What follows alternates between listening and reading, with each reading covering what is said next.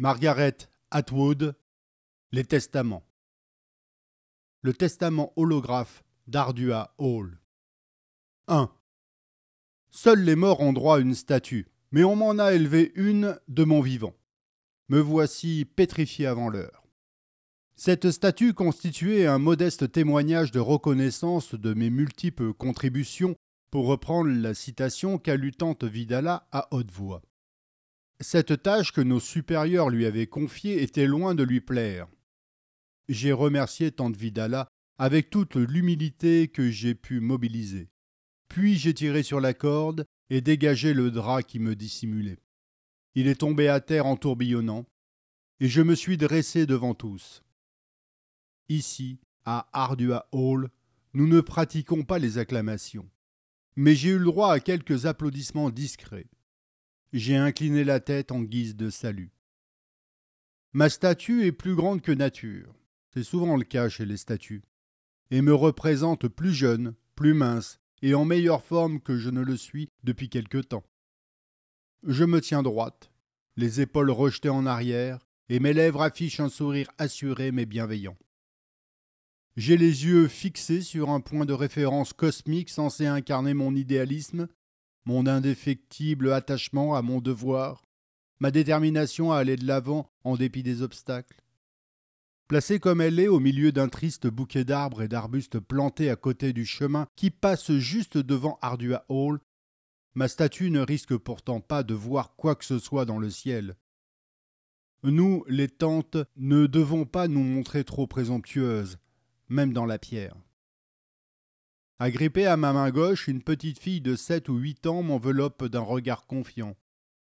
Ma main droite repose sur la tête d'une femme voilée, accroupie à mon côté les yeux levés vers moi, affiche une expression où l'on pourrait lire soit de la veulerie, soit de la gratitude. C'est une de nos servantes. Et derrière moi, une de mes perles s'apprête à partir pour son œuvre missionnaire. Accroché à ma ceinture, mon taser.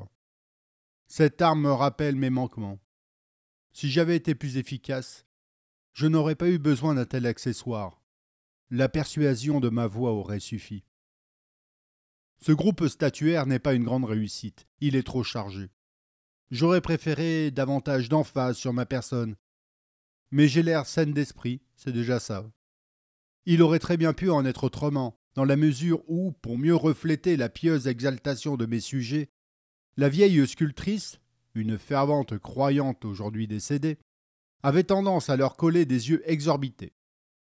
Son buste de tante Helena, à l'air fanatique, celui de tante Vidala paraît affligé d'un goitre et celui de tante Élisabeth a deux doigts d'exploser.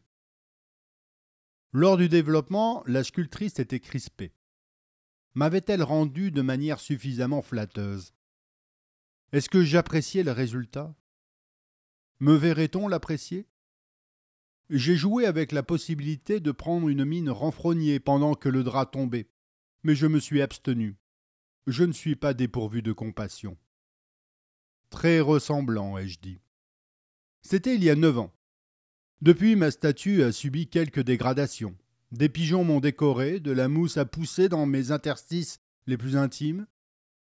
Des adorateurs déposent des offrandes à mes pieds, des œufs pour la fertilité, des oranges pour évoquer la plénitude de la grossesse, des croissants en référence à la lune.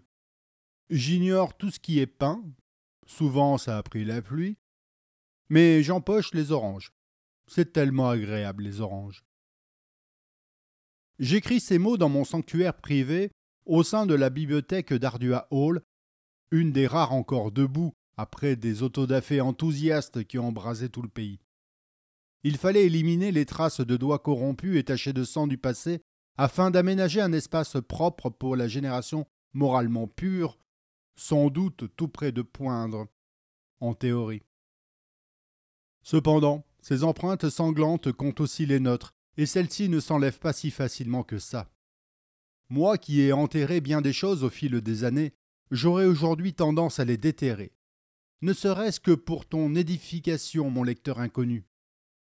Si tu me lis, c'est au moins que ce manuscrit aura survécu. Mais peut-être que je me fais des idées, peut-être que personne ne me lira jamais, Peut-être que je ne ferai rien d'autre que parler au mur, ou à un mur, allez savoir. Assez d'écriture pour aujourd'hui, j'ai mal à la main, au dos, et ma tasse de lait chaud du soir m'attend. Je vais fourrer ce laïus dans ma cachette en évitant les caméras de surveillance. Je les ai installées, je sais où elles sont. En dépit de ces précautions, j'ai bien conscience du risque que je cours. Il peut être dangereux d'écrire.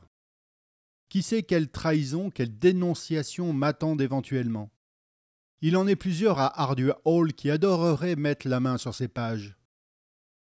Patience, leur conseillai-je en silence. Il y aura pire.